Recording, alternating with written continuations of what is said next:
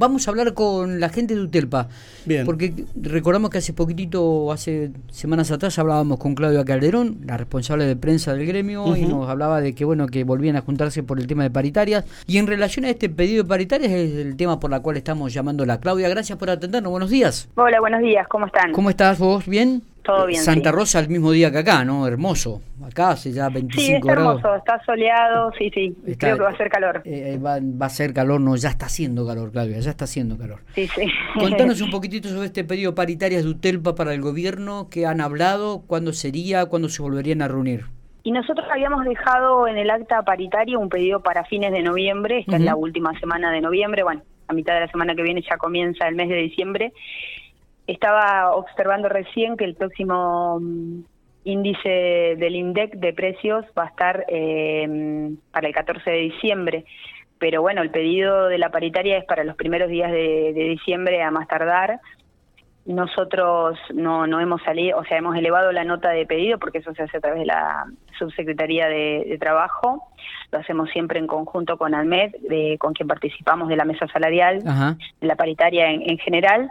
Y bueno, estamos esperando una respuesta. Siempre suele tardar un poquito y bueno, es la definición del año. Creo que ese compromiso político que asumió el Ejecutivo tenemos confianza en que se cumpla, de poder superar eh, la inflación Estamos también repasando un poco ahí los números con mis compañeros del de el, último 3,5%, así que... ¿Cuál sería el porcentaje que más o menos estiman ustedes para superar lo que ha sido la inflación y que los no perder... Nosotros históricamente nuestra conducción no ha pedido porcentajes estrictos porque eso después te encierra en una salida en la que no, no podés negociar una pauta que, que supere la inflación, ¿no? Nosotros nunca vamos con, con números cerrados, lo que sí estamos pidiendo claramente, y ellos lo manejan mejor que nosotros porque para eso está la parte de la Secretaría de Economía, ¿no? El, Ministerio de Economía, que es el que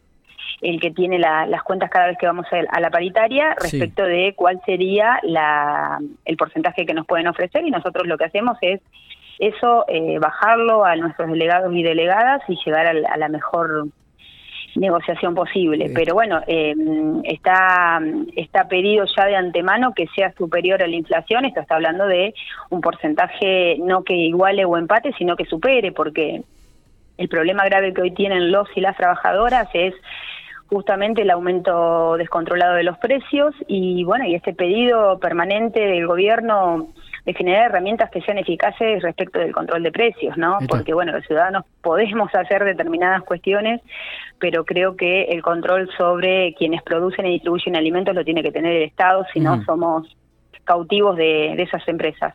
Eh, Claudia, también se habla de un bono de fin de año. Por ahí Utelpa muchas veces no está de acuerdo porque pretende que se transfiera al sueldo, ¿no?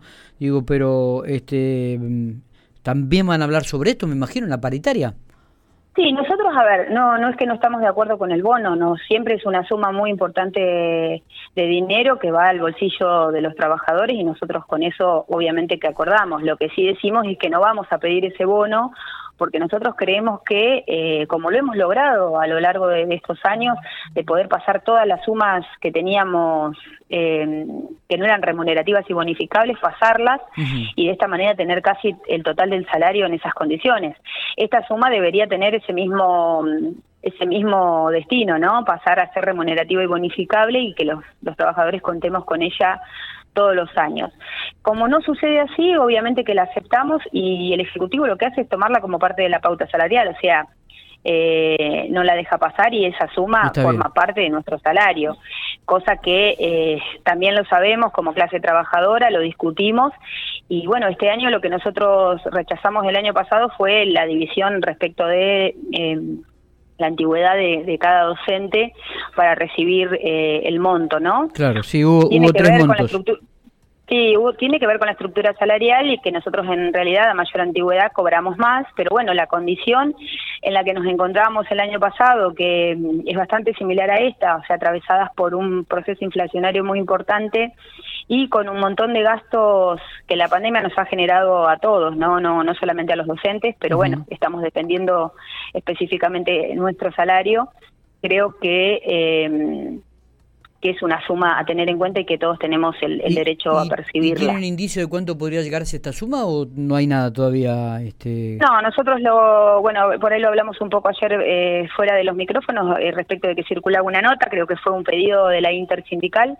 Nosotros nunca nos arriesgamos a eso porque, bueno, también es, son decisiones que la toma el ejecutivo estrictamente, porque bueno, es un es un dinero que no viene solamente a los docentes, sino a todos los empleados y empleadas públicas de la provincia eh, obviamente que nosotros lo que pedimos es que sea para todos igual, porque eso generó mucha disconformidad el año pasado y bueno, hay algunas situaciones bastante complejas, ¿no? Por ejemplo, los directores que generalmente ocupan esos cargos porque tienen mayor antigüedad eh, percibieron menor suma cuando habían estado, como, como siempre, ¿no? Pero justamente por la pandemia, mucho más tiempo en las escuelas y con una responsabilidad extra respecto de la aplicación del protocolo, de garantizar la infraestructura. O sea, había, eh, hubo muchos directivos que estuvieron trabajando en enero y bueno, eso generó bastante disconformidad porque termina siendo injusto. Entonces pedimos que la suma sea para todos igual y, obviamente que sea lo más alta posible. Claro. Claro, claro, claro.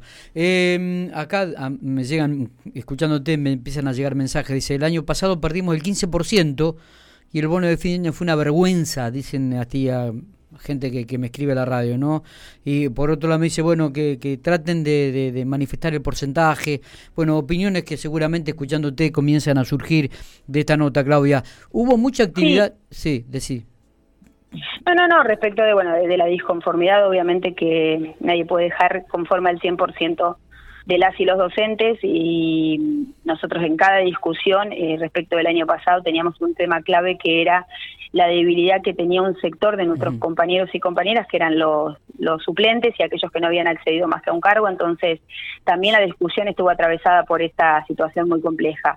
No quiere decir eso que, perdamos de vista el objetivo, que es eh, la, mejora salarial, ¿no? Totalmente. Eh, ayer hubo mucha actividad este, que realizó UTERPA también, tanto en Santa Rosa como en General Pico, por el Día de la No Violencia contra la Mujer.